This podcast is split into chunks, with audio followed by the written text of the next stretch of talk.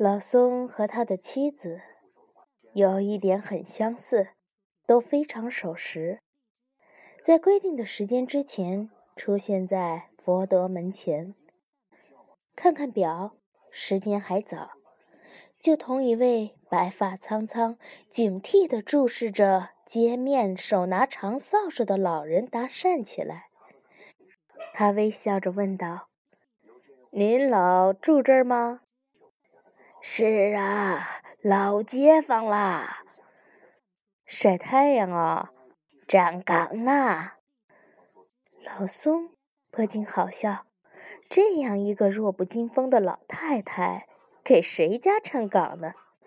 如同风干的黄色洋葱，虽然形态还可疑的保持着原状，但皮肤菲薄细脆，一触即破。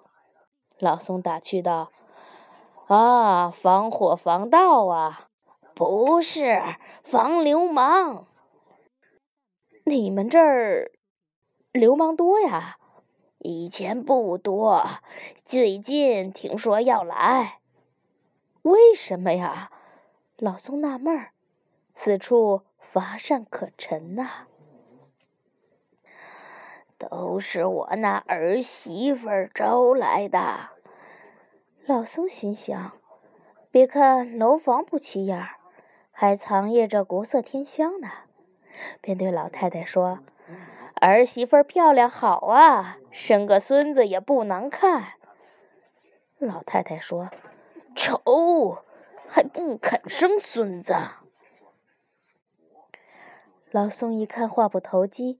赶紧转移方向。呃，若是流氓来了，就您这身子骨，也不是对手啊。老太太挥舞着扫帚说：“我不跟他动手，轰跑了就完。”老宋看看表，时间差不多了，就说：“呃，您老保重，我走了。”老人说：“去哪儿啊？”佛德。哎呀，我告诉你怎么走，进门往……谢谢了，我来过，认识。你这人好，知书达理，慢走啊。然后，老人依旧痴痴的守卫。头发因为高级摩丝的保养，闪着蓝色的光泽的老松进了心理室，赫顿已端坐。开始吧，老松说：“咱们从哪儿开始呢？可以从任何话题开始。哼，别人是从白纸开始，我是从一张涂满了五颜六色的废纸开始，也许还是一张抹了污秽的大便纸。不是废纸，是一张。”已经掀过去的纸，如果硬说这张纸是不存在的，我想你也不信。我们依然从白纸开始吧。哼，不管白纸黑纸了，只要你认真听我讲故事就行。好吧，就从您往池塘里丢那些包着石头的糖纸说起吧。老僧怔了一下，说道。你知道这些？赫顿说：“是的，我知道。”老松悲哀的长叹了一声。他怎么可以这样说？那是一些真的糖，甜滋滋，香喷喷，绝不是包着糖纸的石头。真的是糖？赫顿惊讶道。老松非常认真、肯定地说。当然是糖，大白兔奶糖。后来我还常常去喝那池塘的水，心想：哎呀，溶解了那么多的奶糖的池水，应该也是香甜的吧？老松说这些话的时候，神情中有着真挚的回忆和眷恋。赫顿糊涂了，可。大方说：“你承认过，那些都是假的，是你用糖纸包了石子。可见，我们面对的不是一张白纸。你说可以掀过去，其实是掀不过去的。请原谅，赫顿说，但是我希望把这件事情搞清楚。我相信这是大方对你亲口说的，他就是这样一个人，会把自己的一些想象说的跟真的一样。他曾经多次要我承认那些糖是假的。否则就不依不饶的。我说：“是否我说了那些糖是假的，你就不会再这样纠缠我？”他说：“是的。”我只好按着他的意思说了。赫顿如之谓无礼物中，这是一件小事，在整个八卦阵中只是微不足道的细节。但它是一个令人十分不安的征兆，像一块基石，整个大厦建造其上，现在卵石滑动了。赫顿迅速整理思绪，定能生会。他不应把大方所说的一切和老松一一核对，他要遵守职业道德。但他必须最大限度地逼近事情的真相。没有真相，一切讨论和当事人的改变都是杀上建塔。尽管他不喜欢老松，尽管重听故事是非常乏味和折磨人的过程，但是他必须从这里开始。决心和方向一旦确定，赫顿反倒安静了下来。他很诚恳地对老松说：“一切就按照你记忆中的真实描述吧。”接下来的日子，赫顿进入了分裂过程。他既盼着老松来，又本能的逃避着这个日子。老松很健谈，智商超拔，逻辑性很强，加之记忆力优等，细节的描述周到，让你有亲临现场之感。他和大方讲述的是同一件事，但各自的描述却有着天壤之别。疑问如同暴风骤雨之前的蛙鸣，聒噪不已。赫顿。不能说，也不能问，他只能倾听。长久的倾听让他陷入了混乱和交叉，就像面对一个化为齑粉的器皿，有人信誓旦旦的告诉你它是黑的，马上又有人斩钉截铁地告诉你它是白的。在黑与白的漩涡中摇摆，你要不头晕眼花，那才见鬼。赫顿以前很少做记录，他认为心理师的脑袋瓜应该是最好的录音机。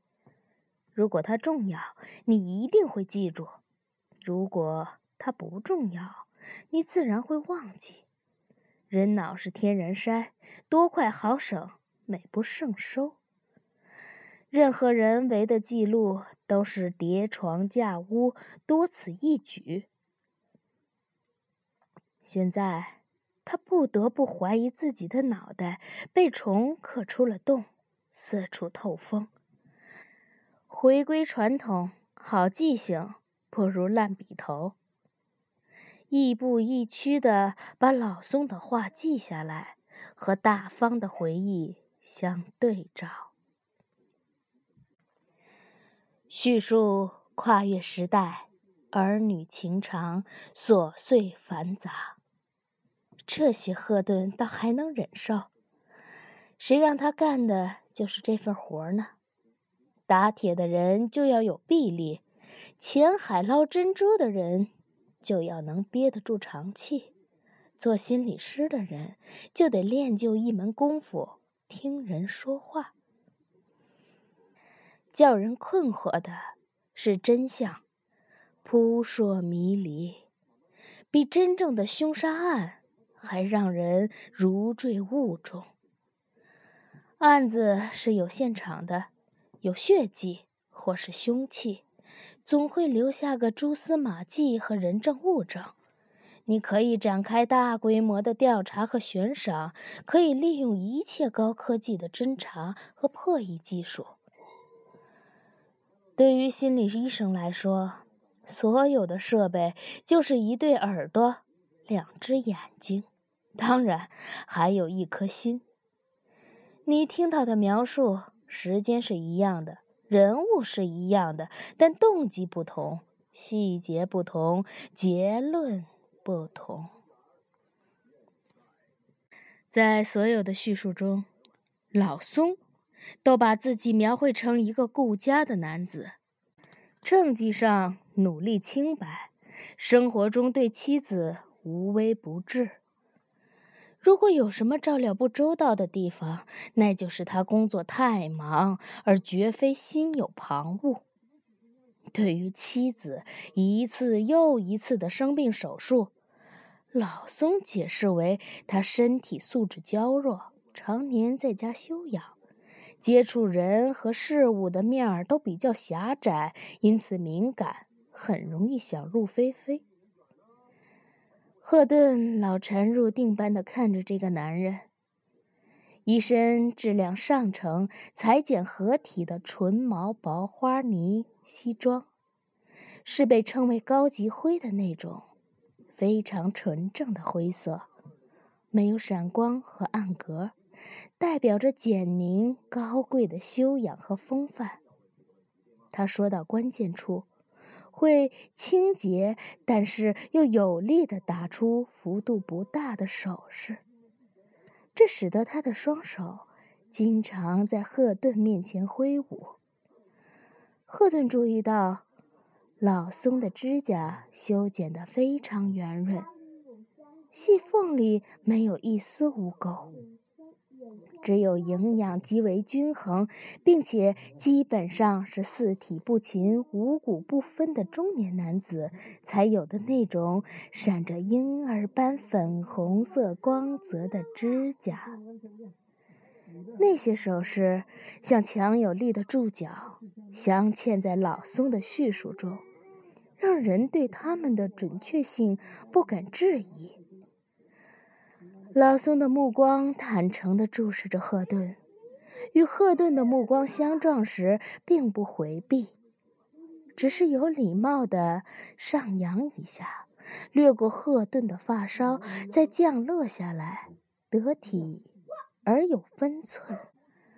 所有的这一切都在昭示着。这是一个仪表堂堂、八面来风的正面人物。如果是一般人，一定会被老松骗过。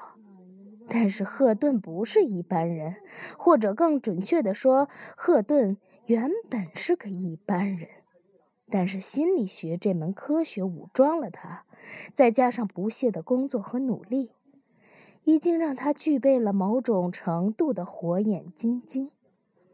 他看出了老松的色厉内荏，比如那些首饰。当克林顿面对大法官的质疑，也曾有力地打出过类似的手势。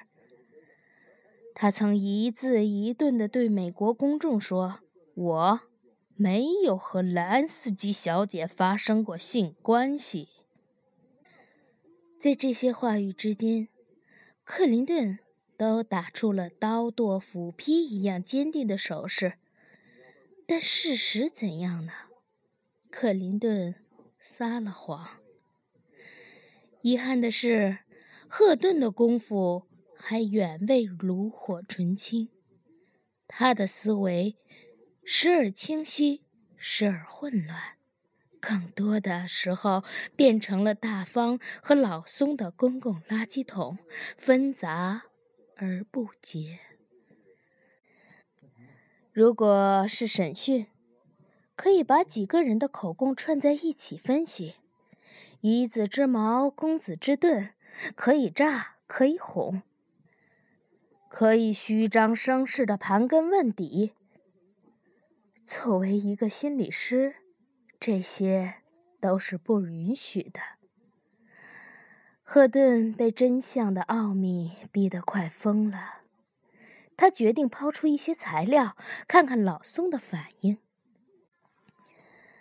查小姐，你认识吗？